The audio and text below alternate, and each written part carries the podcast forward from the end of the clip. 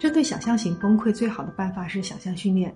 遭遇背叛过后，很多人都难免不去脑补一些老公和别人相处的细节，尤其是那种拿到实证的，更是情不自禁的去想象他们聊了什么，做了什么。越想就越生气，越想越焦虑，心里常常团着这一口火气，想要发泄出来。如果你也处在这种状态当中，那我建议你做以下的事情来帮你转移注意力，去缓解心中的苦闷。第一啊，自己一直想做却一直没有做的事情。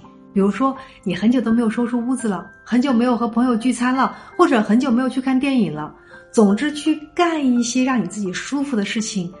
第二个，让自己运动起来，给你自己一个规定：只要再把注意力放在那个男人身上，你就去跑步、健身或者做瑜伽。当你身体动起来的时候，你的注意力就回到自己身上。第三啊。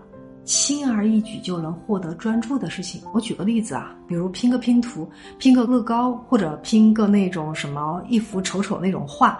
切记做这些事情的时候，至少要有十分钟以上。